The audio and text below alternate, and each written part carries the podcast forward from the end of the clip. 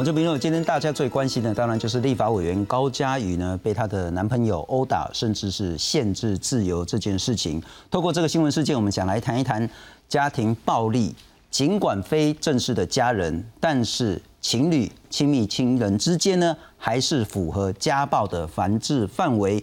但是面对到这，其实已经跟年龄、跟性别、跟收入、跟教育程度没有直接关联的。家暴的事件，每一个人几乎可能都会遇到，甚至每一个人可能都会成为加害者。到底我们该如何去看待家庭暴力？当然，我们在下半场也会稍微谈一道跟烧法三读通过之后，对于预防这样子的一个行为有什么样的帮助？来介绍四位特别来宾。首先欢迎是两性作家吴建宇吴老师。哎，你好，主持人好，大家好。刚才吴老师讲过我可爱了。刚才再来欢迎是台北市的市议员简淑培，淑培你好。主持人好，大家好。呃，律师也是妇女薪资基金会的董事长庄巧吕庄律师。呃，主持人好，各位观众朋友大家好。东吴大学健康暨智商中心的主任姚淑文姚老师。主持人好，各位观众大家好。我们先来看看高嘉瑜这个新闻事件所凸显出来家暴的问题有多严重。照理说，这些民进党立委高嘉瑜传出遭到林姓男友暴力对待，十一号共同投诉板桥某饭店。林男发现高嘉瑜前男友传讯息联络，因此拳脚相向，甚至限制行动自由。日前高嘉瑜也已经在台大医院验伤，台北市社会局三十号上午也接获台大医院通报。我们在第一时间已经派社工员呃介入关心跟了解，呃，那因为呃涉及个案的隐私，我们就不便再透多透露。高嘉瑜没出面说明，只透过脸书感谢大家关心，表示相关资料还在会诊中，之后会统一向外界说明，会勇敢面对，也希望不要再有下一个受害者。总统蔡英文也请总统府副秘书长李俊毅致电表达关心，严厉谴责暴力行为，并支持采取必要的法律行动。前院长苏贞昌也高度谴责暴力，谴责任何暴力，男人打女人更是猪狗不如。不止党政高层声援，立法院跨党派女立委也加高声援力道。所有的暴力发生都是不对的，不论她是立法委员，或者是只是一般的女性。不管是怎样，我还是鼓励她要勇敢的哈，还是要。还是最终还是要爱自己多一点呢。在律师的陪同下，高嘉瑜三十号上午十一点多前往中正一分局报案，对林楠提出伤害告诉。暴力事件被揭露后，林楠强调适逢家庭变故，不针对吴根俊的爆料回应，也强调自己并非公众人物，恳请尊重并维护市井小民的隐私。发表三点声明后，立即关闭脸书。针对外传林楠声称从事国安工作，执行国安专案，总统府澄清皆非事实。记者林信彭耀祖台北报道。不，张律师，我们不会在细节上描述太多，但是我还是想请教，这个事件让很多人说，嗯啊，其实他已经不是什么收入的问题、性别的问题、年龄的问题、教育程度的问题，几乎从任何的层次上都可能会遇到家暴的问题。是我们在处理第一线食物的时候会发现哦，其实家庭暴力不管在任何的阶层、社经地位、学经历背景，几乎都会发生。那我觉得有一件事情是说，呃，常常我们的被害人对于这个家暴的迹象是没有察觉的。所以没有察觉是说，呃，比如说我们今天呃这个行为人要求看你的手机，事实上这个就是一个监控，好，可他他他不是一个爱，好，可是我我们的非常多被害人对于这个家暴的迹象是没有察觉的，然后会用爱这个名字，好。去合理化这个行为，这样子好。那第二个，我认为是说，我们非常多被害人认为说，好像家暴是必须要动手到有受伤，这个才叫做暴力。好，那忽略了有一些迹象，比如说一开始他可能是一个言语上的暴力，一个经济上的这个控制，或者是说一个行动上，好要求你去哪里就要打卡报备，好要拍照上传这样子哦，就是说追踪你的这个行踪这样子。所以我们看到非常多的被害人就在暴力的循环。我会讲他在循环，就是说他非常多被害人会误以为这个行为人是一时冲动，好，或者是说他一定会改这样子，好。那我们最怕被害人跟我们跟我们去去讲，就是说对方是因为爱之深责之切。好，我常常跟被害人说，从来没有爱之深责之切这件事情，好，因为没有任何一份爱会需要用一个控制或者是暴力的手段去成就他这样子，好。但我们就发现非常多被害人就会在这个循环当中。他不是很确定这到底是不是一个暴力，会忽略了那个暴力一开始的那个迹象这样子。您刚一直谈到循环，我想问的是，应该很多人会觉得说，他可能就是一时失控，我是不是这一次原谅他，他就可以那个痛改前非？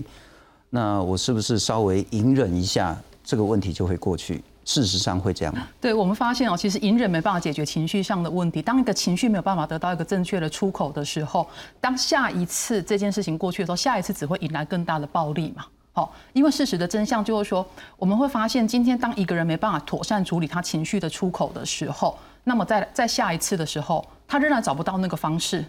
好，这样找不到那个方式，于是下一次只会迎来更大的暴力，这是我们所谓的循环这样子。所以您的建议会是说，不管是先出现言语暴力，或是其他的那种限制经济啦、自由的这样子的一个行为发生之后，你就得采取一个断然激烈的态度措施吗？我我我并不认为说必须断然激烈哦，但是必须就是我觉得第一个被害人必须有个意识到，就是这这个是暴力了。OK，那当意识到这个暴力的时候，我们就我们就必须采取一些有可能可以处理这个暴力的方式。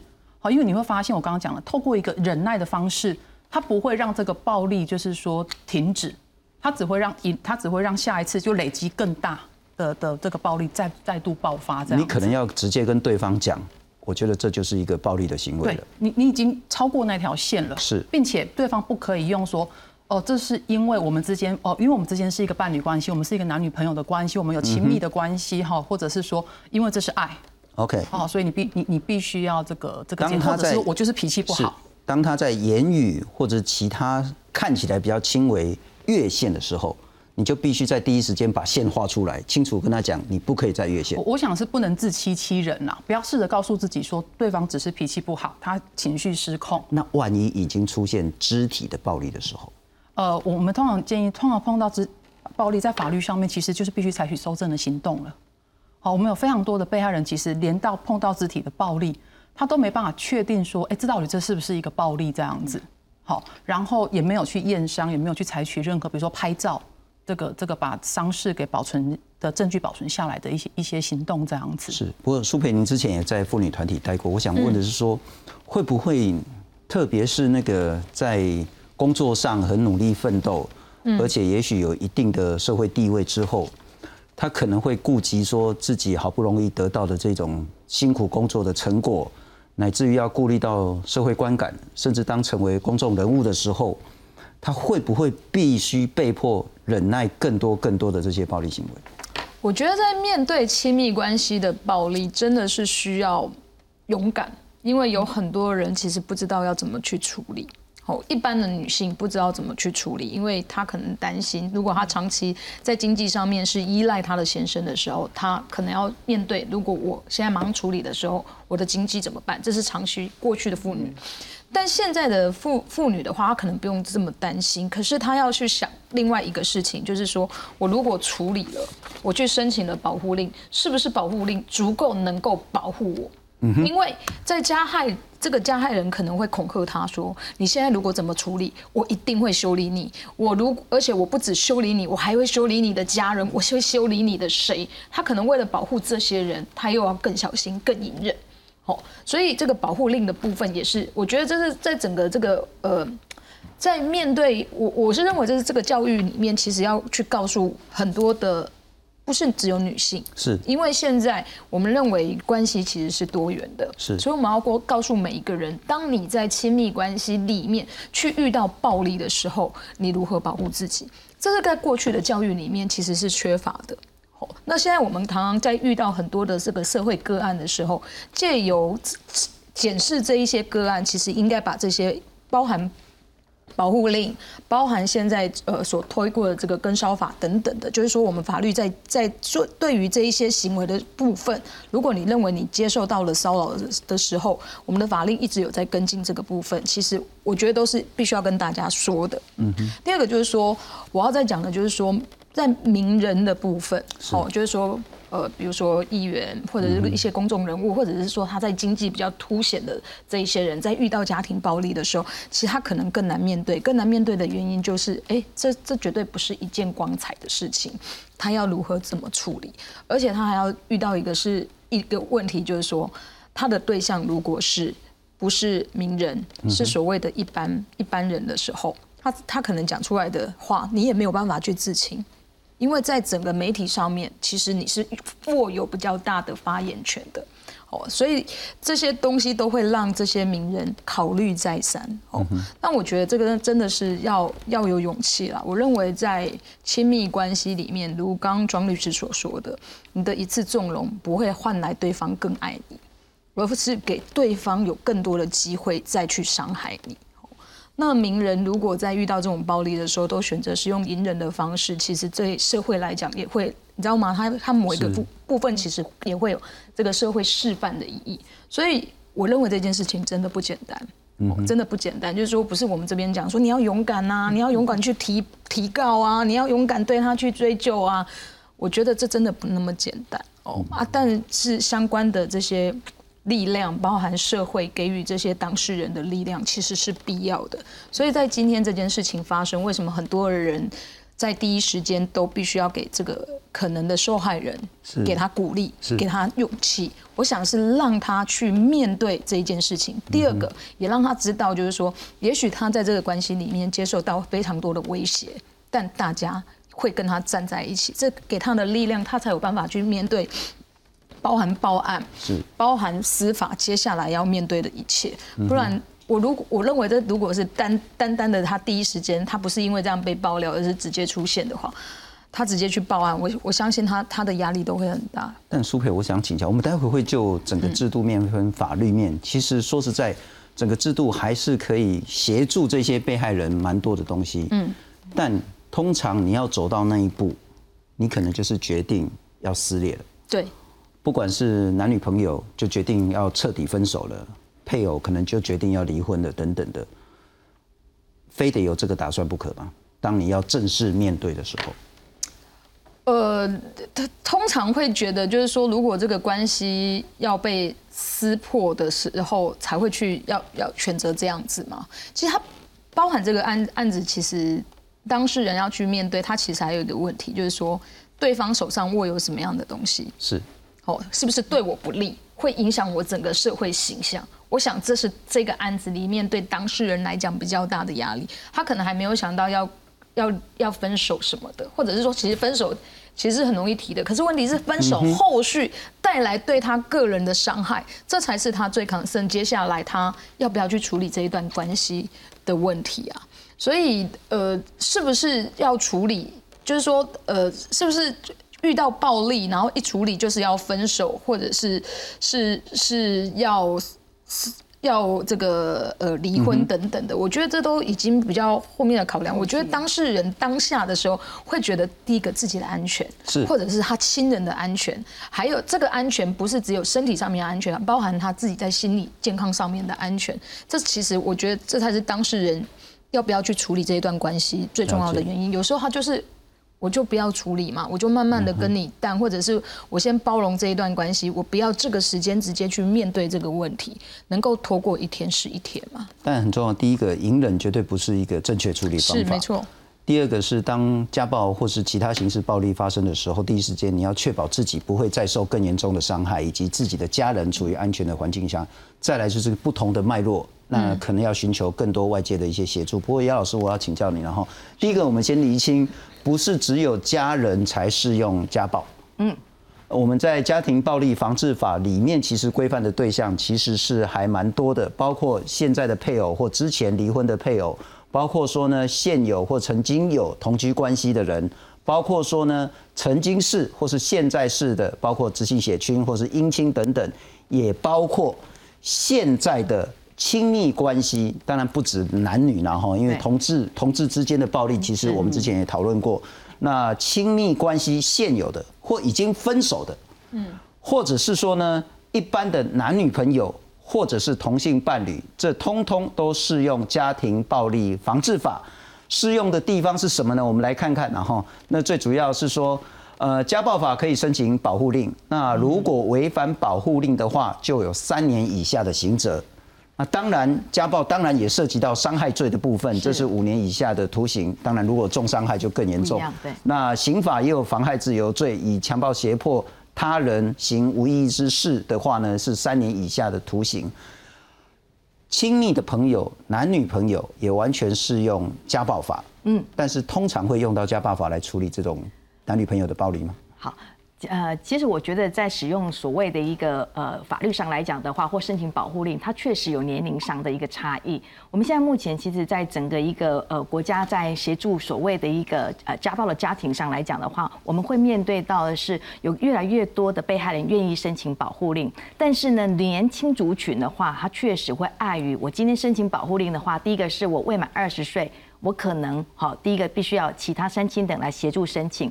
另外一个部分就是说，我一旦我申请保护令的话，我有可能会有其他的家人会认为会揭露这个我。有交往的事实，而可能碍于这样子，我不敢申请保护令。好，所以对于所谓某些他的年龄层未达，或是所谓的他可能一顾及到他个人的形象，申请保护令会有所谓的这个呃问题曝光的问的的状况的情况之下，我可能选择了放弃申请保护令。好，但是呢，呃这几年来，其实保护令就是我们申请之后，到底能不能核实，就能不能核发？这也是一个目前在法律上，呃，可能在对于所谓事件衡量它的一个呃安全的保护上，可能会有一些争议的问题。嗯哼。好，所以呃，贝亚刚刚有特别提到了，我们要如何收证，其实相当重要的哈。因为第一个部分，有些他可能在之前的时候，他常常的常常经常的就是在很多的 lie 或是很多的这个讯息里面，其实就已经展露了所谓的这个威胁性的语言。你一定要做一些所谓的保留。那第二个的部分，我们刚才提到了这个验伤，其实它一定是非必。一定是一个绝对必要的哈，一定要保存这相关的证据。另外一个部分很重要是，事件发生之后，其实整个事件上你有是否有让其他的人知悉，然后你当时的状况有没有其他的证人可以来协助你？我如果被打了，第一时间，要么就大叫让邻居知道，哎，要么就是打电话给我最亲密的亲人或是朋友。呃，对，我觉得其实应该要让其他的人来协助你共同讨论这件事情。好，因为呃有时候我们可能碍于事件发生的时候，你不敢直接的大叫，因为担心会引来更多的暴力伤害。我们可能需要保护自己。好，可是我必须要伺机的是把这件事情能够让其他的人来。了解我已经受害了，而来寻求相关的一个救援的动作。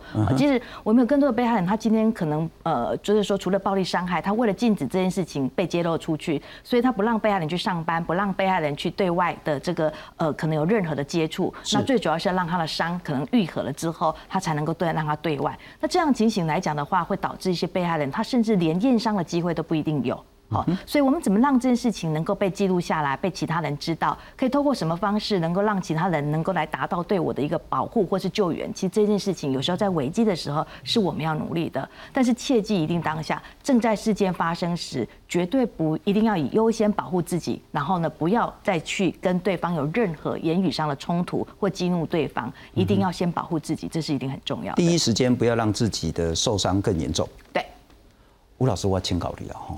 我就是讲啊，大家啊，册愈读愈悬哦。嗯，啊那安尼手愈来愈啊，社会愈来愈进步，啊，看这个问题安尼愈来愈严重，啊，无改善呐。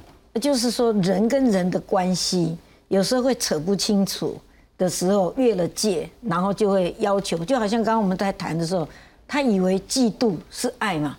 我你按到我，我你看下面，啊你啊你气啊，那可见你很爱我，你是嫉妒咯。啊，那你很嫉妒，那可见是很爱咯。会混淆啦，就是观念上自我的认定是错误的。其实，在讲这个事情，会哪些人会有暴力倾向，一开始就要看得懂啦。哎呀，怎么看得懂？要看得懂啦。讲真的，也就是说，有迹可循呐。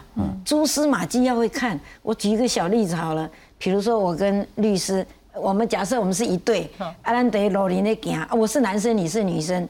啊，你说你要去吃那个日本拉面，我说这边那个罗比大的后家，啊，行啦，有没有？我们才刚认识不久啊，嗯，啊，你就走这里就好，用看起对对对，就啊，就走这里就好了，哦，啊，那个就是一个暴力的前兆了嘛，对，啊，他会以为说啊，你那么爱我，让我一起吃罗比达，你好爱我，可见你很希望我陪你哦，有有些人真的会错误认知啊，嗯。那那个其实是蛛丝马迹了。OK，那也就是说，在交往的初期阶段，那些暴力的这些恐怖情人，有的是软的恐怖情人，有的是硬的恐怖情人。刚刚我讲那个硬怎么样？那个就是硬的。啊，毛一路咪暖。很暖的，讲求求你嘛，你就陪我，好爱你啊。塞奶也别塞。对啊，我给你下跪嘛，好吗？嗯，那那个都要小心了。哦。哦，那个他他们用正常的方式，人跟人公平、尊严对等的这种方式在。不然来养点啊。好了，那我们俩试试看，你要吃什么？对，那那个这个反而容易解决。平等对对对，这是平等，这是好玩有趣的哈。但是如果说，哎，我决定了，就算我的哈。OK。所以一般来讲，恐恐怖情人的第一个、第一个、第一个征兆，就是他是你所发出的 no 的讯息，他完全没听到。嗯哼。你不要陪我回家哈，你不要跟我要手机，你不要跟我加赖嘛。你我现在你不用，你不用，你不用怎样，都不不不不，他都说啊没关系啦，那可见你很喜欢我才会一直这样。呃呃，欲欲拒还迎是吧？还是什么？对对对，我没讲错，没错，就是那种态度那个样，错觉了，错误了。所以一拍一开始很多在浪漫的情绪里面，以为那个叫做爱，其实那个已经在开始施展他的魔法，要过来要抗要控制你了等等。所以这一般在谈恋爱的时候，初期有时候会看不清楚啦。啊，那正经爱着较惨死啊，但是佫拄着这个恐怖情人，那还是要赶快走自拔不？啊，那当然可以自拔。你你你想象到后面被关在笼子里啦，有啊，我们看过太多这种例子啊，哎，或者是被打到让那那整个脸怎样啦，那么鼻青脸肿啊等等，你要这样吗？所以这个是叫一个人的内心的自觉有没有出来？尤其女性的自觉，她要成长出来就是。我是一个有尊严的人，我尊重你，你尊重我。我们在言语上、行为上、态度上、眼神上各方面，我们是互相尊重的，要有那个感觉。起码上晦气就是讲吼，咱哪知影讲被打是很很，就是讲大家拢父母生的，都是心头一块肉。可是如果你对这个人还有一些依恋。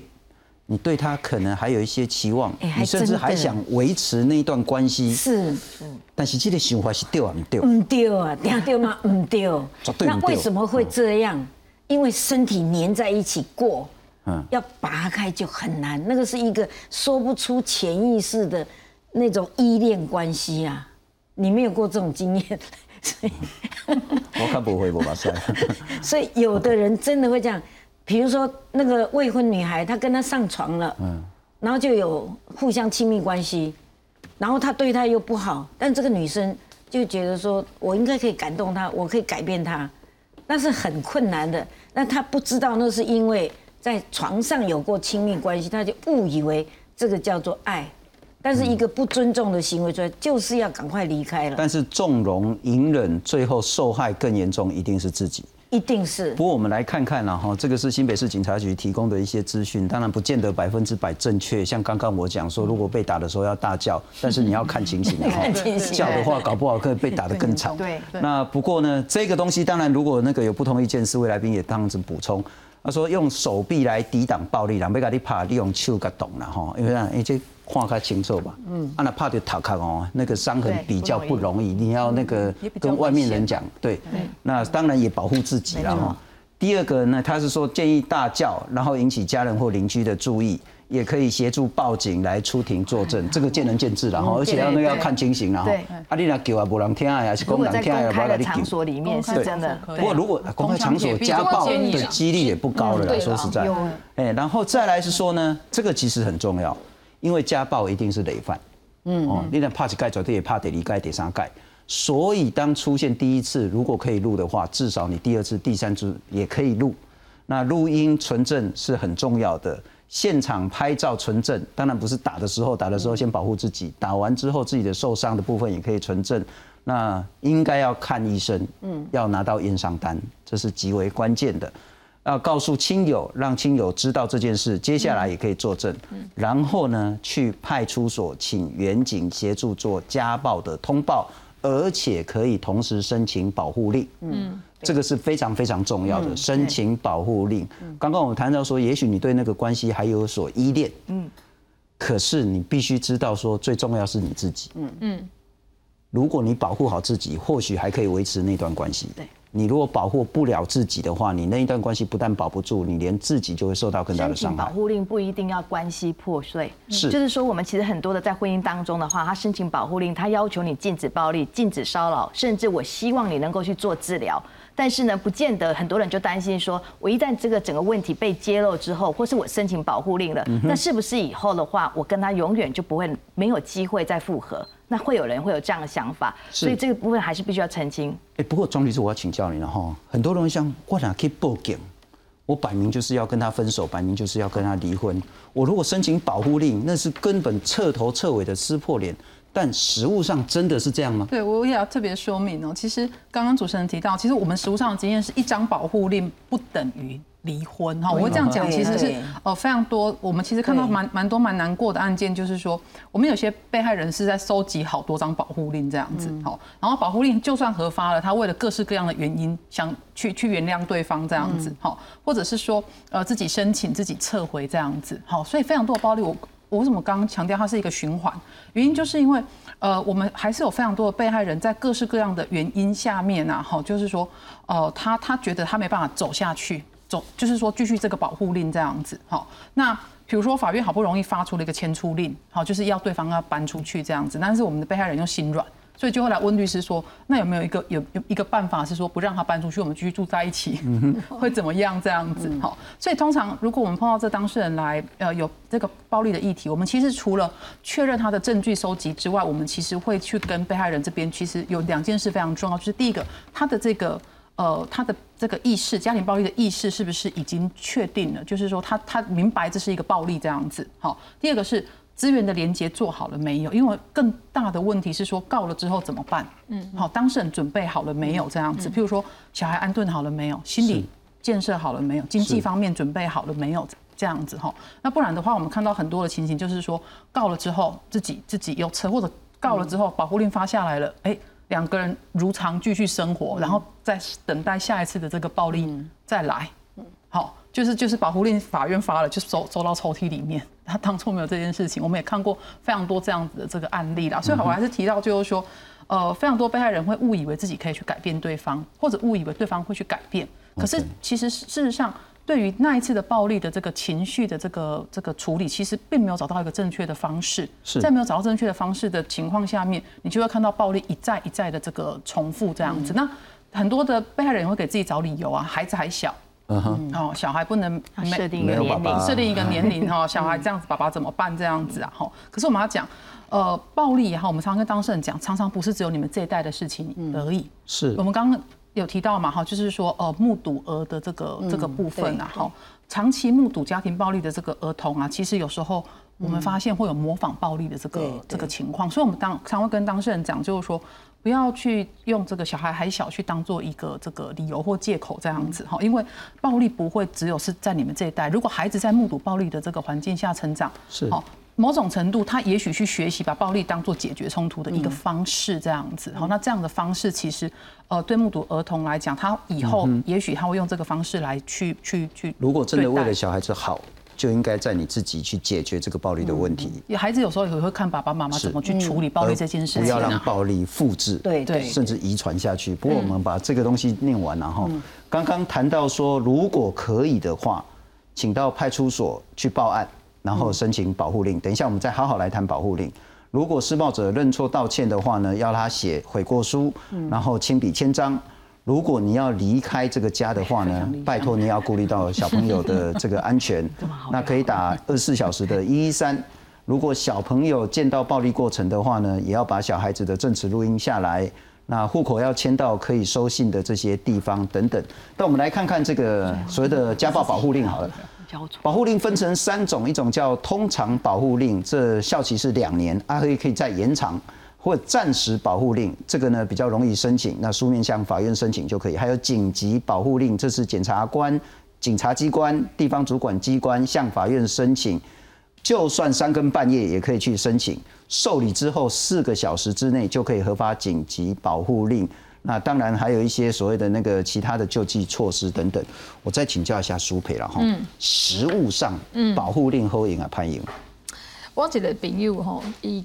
一他他们家里的状况有一点像刚刚庄律师所讲的，就是他们申请了很多保护令，但爸爸常常就会求和，然后求和之后妈妈就又心软，但爸爸只要症症状一发作起来，大家全家人无无法去面对它，包含什么拿着瓦斯桶啊，然后全家要爆炸什么的，根本没有办法处理。所以就是说，你有保护力之后，接下来呢，女就是说在家。加被害者到底要怎么样去检视这一段关系，要怎么处理？我觉得这个是虽然我们有保护令了，但如何让这整个呃关在暴力的关系里面的每一个人，不止不只是这个婚姻关系、亲密关系的人，还包含家家里面的每一个人，你要去审视这一段关系到底应该要怎么处理，然后接下来他们。社会或者是政府能够有给他们什么样的力量，去改变这一件事情啊？不然这个保护令看起来都很好用啊，申请很困难。你那个通常保护令，他他他申请非常困难，申请下来那又如何？我就是放在那边呢。我的那个朋友跟我讲说，他的爸爸甚至是警察，甚至是警察。嗯，好，然后这个在家暴的过程当中，他爸爸都非常清楚这这所有的的的东西，可是。也没有人可以帮助他们啊！当他们在第一时之间被被爸爸威胁的时候，没有人可以马上到家里保护他们，然后妈妈也不知道该怎么办。嗯，对，所以我我我自己是在看这个东西的时候，是我认为当然就是是是，等一下可能这个两两位专家可以讲，就是说，也许在这个法律层面，也许越来越好，但我觉得像老师刚刚讲的，你如何让在这段关系的受害者。如何自己越来越有自信，嗯，能够让他准备好离开这一段关系，这是很重要的。但我觉得整个社会面在这个部分其实是做的不足的，嗯，所以在去年的时候有一段有一个有一个呃媳妇。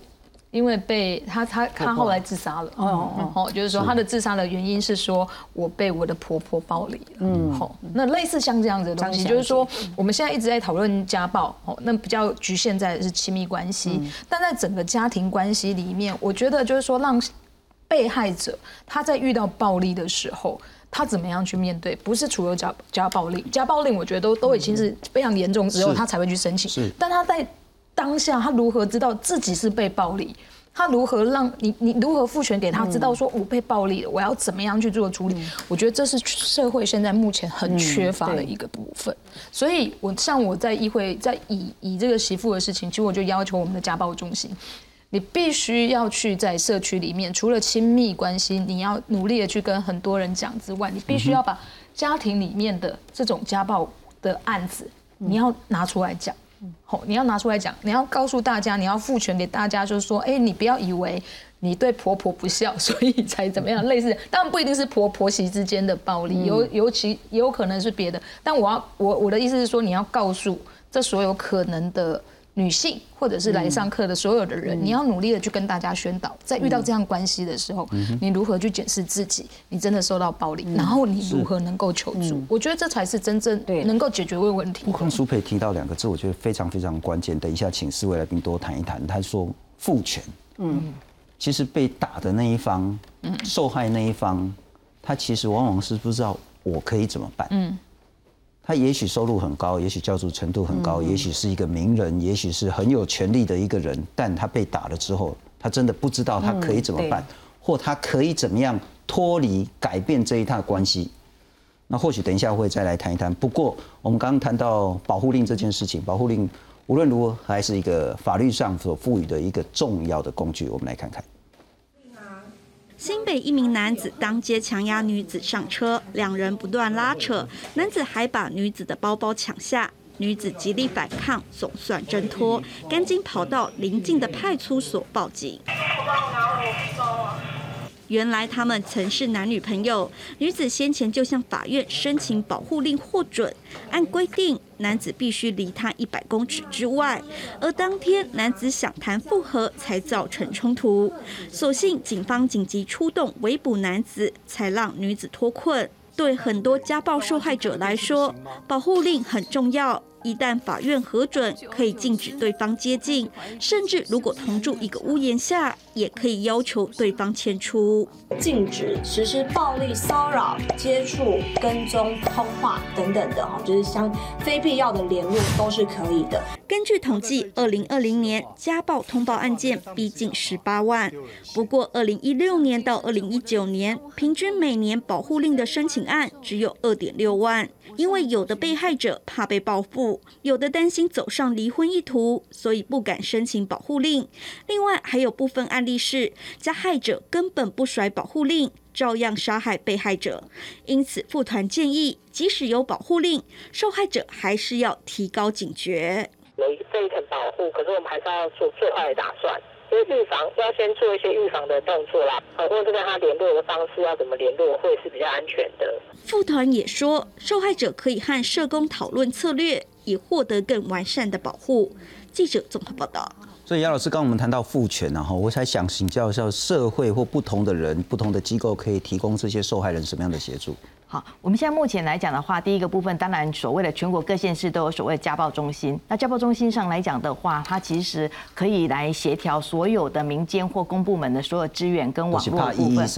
啊，一三买菜，一三都可以转到各县市的家暴中心。是，那他会协调所有的资源。哈，那第一个部分上来讲的话，就是说，如果说今天有紧急必要的话，要做所谓的安置庇护的话，那这个部分也是没有问题的。那只不过因为现在人比较常崇尚自由，到庇护中心他可能会担心，呃，这个所谓的行动上会有一些困难。哈，所以呢，他我们也有所谓的更好的部分，例如有些呃，就是租金好的一个。呃，协助你暂时的在外面租房子，或是我们可以呃先到某些跟呃公部门签约的这些旅馆，作为暂时的一个安置或者庇护用的。好，那现在目前来讲的话，有更多元。那另外的话，就是说除了你验伤可以不用费用之外，那以及我们可能在后续上来讲的话，呃，如果说我可能因为这样子的一个关系，我我可能要打诉讼哈，那涉及到所谓的刑法或是所谓的这个离婚的诉讼上，也有诉讼费的补助。好，那短期的经济上的协助。经济上也有经济的部分，就是说我们有些急难救助，但是当然有些排付的条款会存在啦。啊，那我想这个其实是很重要。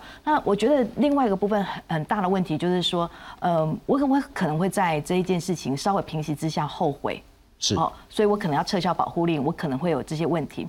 那很大的部分是来自于对于未来的不稳定。或是对于关系的依恋，对于所谓的自我的自信心上的不足，所以在这个时候也很重要的是，我们其实可以提供一些智商的资源，那帮助被害人去检视。呃，这样子的一个忍受暴力的问题，或是怎么样去面对未来生活，那有个更好的力量，那心理的动力如何能够被强化？那在这个整个的一个心理智商的资源是有的。那还有一个更重要的是，我在于未来的部分，我如何能够在我经济上是能够被独立的？所以我们在就业上的一个帮忙，其实是个非常重要的一环。那尤其是我可能今天呃，不是只有在申请保护令，或是我要面对离婚，甚至我想拥有孩子的监护权，我还要能够独立照顾孩子的能力。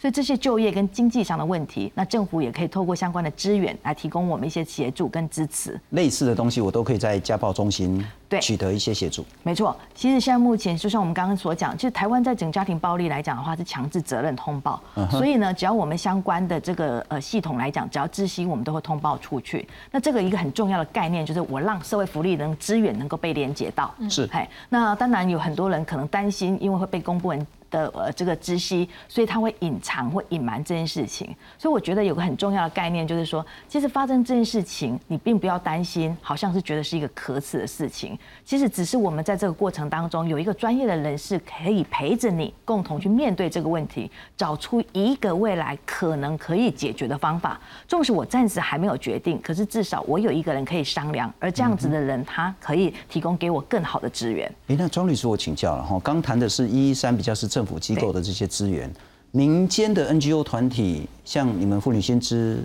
有提供这样的协助吗？哦，像妇女先知有一个这个民法咨询的这个这个专线这样子哈，所以就是说，呃，我们提供民众哈，他们可以打电话来咨询一些。那个有有关于这个婚姻或者家庭啊，或家庭暴力的这个呃，提供这些法律咨询这样子。好，那我刚刚其实顺着这个姚老师的这个，为什么非常多的这个被害者在暴力中没办法走出来？我们也问过很多被害者，我刚刚讲暴力的循环，哎，我们曾经也有这个被害者就跟我们说，哦，因为我觉得是对未来缺乏一个想象。以及以及对未来我不确定我到底未来可以走到什么地步这样子，所以我们就曾经有被害者跟我们讲说，哦，我虽然对方是一颗地雷，但是我知道雷在什么地方，我不要去 踩到那个雷就好了。啊，有时候他自爆的时候，我就我就保护一下自己这样子哦。所以姚老师刚刚讲了，其实我我们通观察一个这个婚姻的这个这个受暴哈，或者不呃不一定是婚姻啦，或者是是像我们呃新知在接线上面碰到的这个案例来讲，其实如果有些资源的整合，包括心理智商的这个资源，好，包括这个经济就业的资源，包括孩子，其实。对于当事人来讲，这三项如果可以被建立，他对未来有一个想象，有一个期待，他知道说我离开这段关系之后，我对未来我可以生活可以长什么样子，慢慢他的力量就会长出来这样子。好，那这是我刚刚提到的是，呃，保护令申请是一回事，核发是一回事，可是我准备好了没？嗯，我我做了这个动作之后，我准备好了没？资源连接上了没？这样子。最大的弱势恐怕是孤立无助。如果说你懂得去跟外面稍微聊一下，其实还是很多人很多资源可以协助你。对，所以我们比如说我们新呃妇女新在接接线的时候，我们大概就是我们有在培训职工上也会去讲，法律的资源绝对是一个很重要的部分。但是以这个暴力的被害人来讲啊，刚刚姚老师讲的，包括心理上准备好了没，包括经济上面，包括孩子安顿好了没，这恐怕都是被害人非常在乎的事情，缺一不可。好，如果缺了其中一个面向的话，我们的被害人恐怕就会继续在这个暴力里面，因为他对未来的。建构是建构不起来的，嗯哼，对，他就非常容易再回去。但是你至少可以咨询，像是一一三，像是家暴中心，像是那个妇女薪资，像是其他的民间团体，对，提供你一些重要的资讯，你再来决定你接下来策略是什么。但是，包括我们现在法院也有家事服务中心然后，就是提供这样的咨询，这样。吴老师，我不清考的，他等于讲，你若讲结婚就更加晦气，啊，那生囝了更加晦气。你讲讲啊，这个囡仔要安怎处理啦吼？啊，我若卖就走去。是啊。啊，阮后生阮左囝要安怎？啊，怎去用拍死？啊，我想问的是说，那个所谓的刚谈到父权呐吼，会有更加大的领办，会有更加大的这种所谓的资源，甚至能力，对，去处理或者是改变，甚至结束这一段关系。啊，还是别让他走。好，我分两个阶段讲哈，因为我在台湾到处各个地方去开幸福导师班。就是在基层的家庭的妇女，你生命要自觉起来，要自立自强，靠自己。就像什么专线什么，他要懂嘛。嗯。那我就记得有一次，哇，万华哈，我去 N 杠，阿姐的妈妈都过来，哎，差不多那个时候比我年纪大很多。他就说：“啊，阮阿龙会给他跑。”我讲：“阿你那么早，不用哩，我囝提出来对。”我说：“你儿子几岁？二十九岁。”我说：“你儿子二十九岁，你还不能跑？”啊，我被招一斗，我就这样，嗯，这样你的感觉知道吧？就是他不知道他可以去哪里，但现在这个世代的女生不一样了啦。我举一个例子，我觉得虞美人小姐她的做法非常好，她应该给社会上一个很好的力量做榜样。就是说，当他发生了一些问题的时候，他很勇敢的，呃，进进入到法律系统也好，进入到智商系统也好，他一点一滴去把自己找回来，弄懂。到底怎么回事？然后我应该怎么做？我觉得这是一个很好的典范了。就说没有人天生就知道，没有人说天生一结婚就是准备来吵架、要跟你打架、要跟你离婚，没有。而事实上还有一个点哈，就是很多的女性以为说啊，我那不要看他们的鬼也让我聊聊啊，就好像说我如果去找那个征信社，把老公哦抓到那个什么呃到到旅馆啊怎样怎样曝光了，那大概就撤掉了，但不见得啦。这个人生不见得是这样，真的讲就是说，有一种可能就耍耍气啊，那还有一种可能，两个人同时愿意去接受智商辅导一段时间，重归于好都有可能。所以我们不要认为，因为你要知道加害人也很苦啊，加害人他会那个暴力，有时候就像刚刚讲的，说是他爸爸、阿公一代一代暴力循环来的嘛。那有时候他也不知道他为什么会这样的啊，那小时候常常看。爸爸打妈妈啊，就这样啊，他就这样啊，这个都是要把它阻断的啦。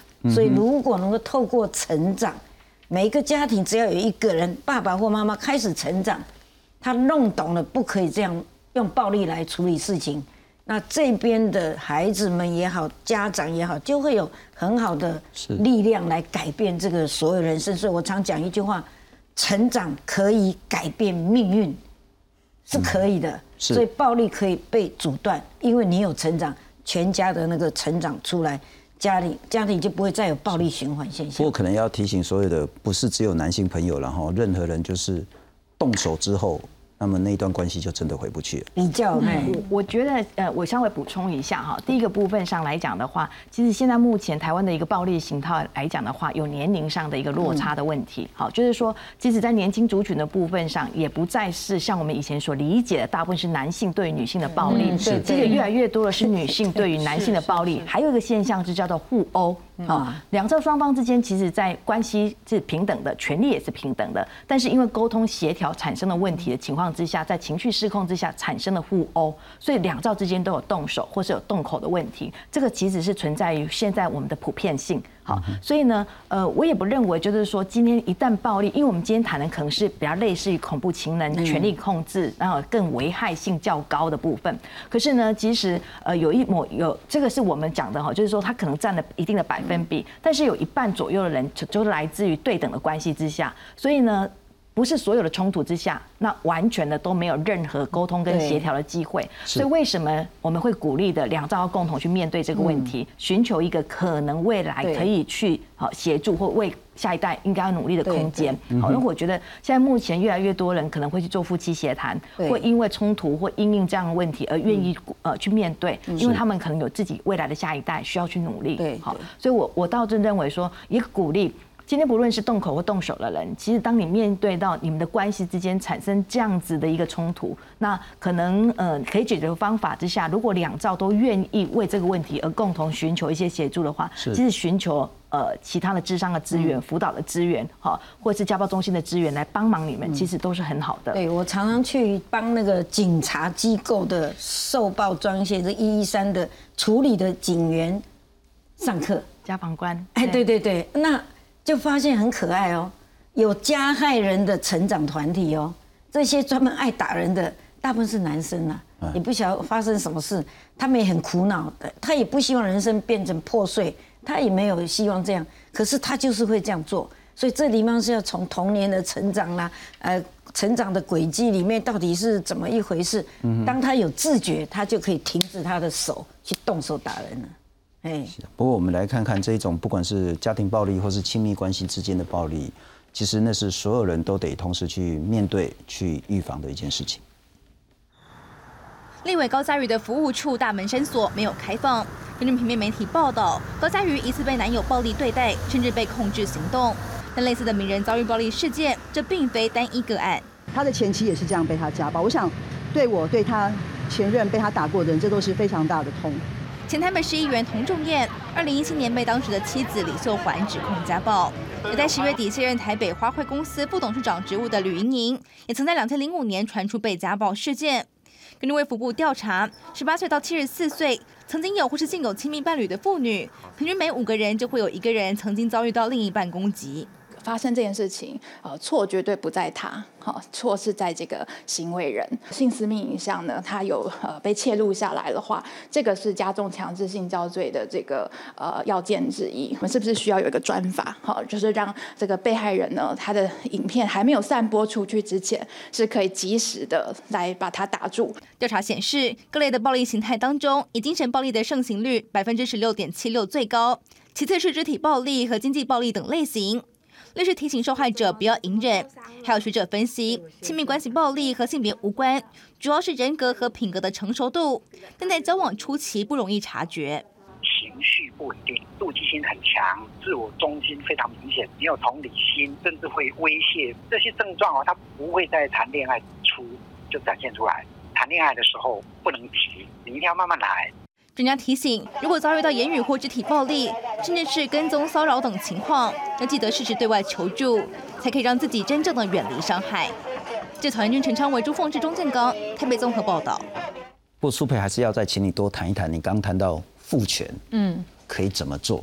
嗯，其实我都认为，就是说在过去以往啦，哈，就是说像呃。呃，在如果以我为界限，在我之前的这些这个妇女来讲，她们大部分就是我刚刚讲的，你必须在面对暴力之后，你包含你的经济、你的孩子，还有你的呃生活的方式，你要怎么样去处理这部分，会是个大问题。那过去我们比较早呃比较那个时候在谈的父权，就是必须要有人协助，帮他去找工作，嗯，帮他刚刚讲的租房子等等的这个问题。当他能够经济整个独立之后，他也许就不叫能够走出那一段关系。这是那时候的父权。那现在的父权，就比如刚刚这个呃庄老师所讲的，现在的女性也很强悍呐，她在经济上面她根本没有那个问题，甚至比男性还要更好。那在这个时候，你就是反而应该要去。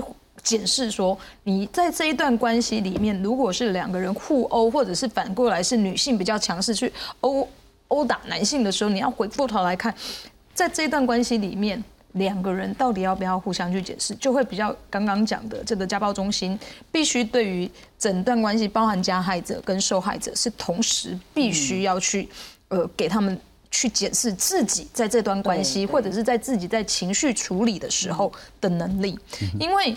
现在的孩子很多，大家里都只有一个孩子嘛，就是我们在刚开始在节目之前正正在谈的，家里都只有一个孩子，整个世界都绕着那个孩子转的时候，看那小孩子根本没有处理是。情绪的能力。哦，那当他成立成为一个个人，跟另外一个人有一个亲密关系的时候，他可能还是活在自我的世界里面，他根本没有处理，他也觉得这个我的伴侣要像我爸爸妈妈、我的阿公阿妈一样对待我，我在欢的时候他也要容忍我啊，但。这你的对象也是一个这样长大的人呐，那两个很欢的人在一起就会出现很多，所以我觉得，当然这个在处理的时候，每每个世代面对的问题就不太一样了。但我觉得要能够让他们能够去检视到自己在这一段关系里面，哦，到底有没有要继续，哦，然后或者是说，呃呃，是不是自己应该有调整？我觉得这是一个情感。处理能力的问题啦。那回到今天的这个个案来讲的部分，刚刚这个新北市的这个家访中心，其实讲到一个，我认为是这个现这个这个世代所要去处理的问题。很多在面对到这个家庭暴力或者亲密关系暴力的人。他可能离不开一个很大的原因，就是他被威胁了。哦，他被拿了某一些亲密的照片，他被威胁了。这个其实可能是让他没有办法进一步去处理最重要的原因，因为他可能被拿了一些亲密的照片，他被威胁了。他是也许他。其实早就已经不要这段关系，他也想要切断的，可是他没有办法去面对这个影片被公布之后，他如何自处？但这时候他报警有用吗？哎，他的报警如果就是说像现在来讲的话，他是不是马上警察能够去扣他所有的资料？如果没有办法的时候，他马上会想到说，哎，那我会不会他已经帮我传传出去了，或者是有另外一个备份？我觉得这是一个。我我认为检法令在这个部分必须要去检视。所以我们在散布其他的私密照的时候，那个罪责要当然，私密的照片它本来就不能散布嘛。可是它有有一个状况是，我跟你玉石俱焚啊。OK，我跟你玉石俱焚啊。那那对，那我可是我我要不要跟你玉石俱焚？还是我要容忍一下，让这段关系就就慢慢的越来越淡，越来越淡。可是在这个过程当中，他可能要接受到的暴力非常非常多。所以我觉得从这个个案还有。因为现在拥有亲密照片的状况越来越多，嗯，所以我觉得在法律必须要重新去检视，在这个部分是不是应该要加强，能不能给加害者更大的力量？因为这个影片也不是只有男生有或女生有，他们可能两方都同时都有的。对。不过庄律师，我要请教你，然后刚我们谈到家暴，其实我们在上上礼拜的时候有通过了一个叫《跟踪骚扰防治法》，这已经三读通过了。那包括说监视、观察、跟踪。或知悉探听了哈，这些人跑到哪里去啦？想要了解跟踪这些人的话，或者是盯梢啦，或者是用嘲弄、威胁、警告、辱骂的字眼动作，或是电话、传真、email、网际网络、社群网站等等的这种骚扰干扰，或是要求所谓的特定人的这种约会等等的，这个呢都是有法律所限制规范的。那怎么限制规范？我们来看看下一个了哈。这个呢，书面告诫有两年的效力。那这个可以有书面告诫，也可以申请保护令。如果是触犯跟踪骚扰规定的话呢，是一年以下的徒刑。我再请教一下，跟骚法通过，对于不管是女性或男性，在所谓的可能被害的部分，会有什么样的帮助？呃，我想它是一定会带来某程度的案件上面的这个帮助，然后尤其是我们在处理一些单方的这个过度追求的这个部分，然后就我们讲恐怖情人啦，好，就刚刚大家有提到嘛，哈，现在呃非常多的这个个案就是怎样以以自己为中心，然后也不太尊重别人的想法，好，所以就觉得说我喜欢你，好，那那我为什么不能够一直寄礼物给你？我为什么不能打电话给你？为什么不能传讯息给你？这样子哦，就是说并不把对方的这个想法，就是说呃。看看在眼里这样子，好，那只是比较可惜的是，这个跟骚法它目前虽然通过，但是它局限在跟性或性别有关系。是。好，所以在这样子的范围里面，如果是其他的这个跟骚行为，其实就不适用在这套法律中了。哈，不过我想，它某程度还是可以处理我刚刚提到的那种恐怖情人单方面的过度追求的这个情况。我觉得至少它宣示的一个价值就是说，今天情感是对等的，并不是你不要告诉我说，因为你付出，所以别人就必须接受，或者这个付出就是一等于好意。我觉得过去我们常常太常会等于说，我对感情的付出是等于好意，所以对方不接受，我就没办法接受这样子。哈，后面就有一些不管是跟踪骚或更恐怖的。或这跟家暴一样，就是让你画清楚一条线，我能接受你追求的程度是什么，我画出一条线。我能接受我们彼此相处的这个模式是什么？你逾越了这个暴力的界限，你就是犯了一些红线。我觉得他的精神就告诉你说，这段关系我们是一个对等的、尊严的，是我们要彼此尊重对方的感受这样子。然后你不可以去用，就是说这是一个好意的行为，嗯哼，好，或者是说好像我一直送礼给你，好，你就必须接受这样子。我们讲以及一些情绪上的勒索。有一个部分我就要特别强调，其实因为呃跟踪三呃骚扰防治法里面，我们要补强妇女人身安全里面，其实我们一个很重要的，其实长期有这种跟踪跟。骚扰的，它往往都是一个可能是情杀事件，或是一个重大威胁跟伤害事件开端。对，所以他在一开始的时候，应该就要一些遏制的行为。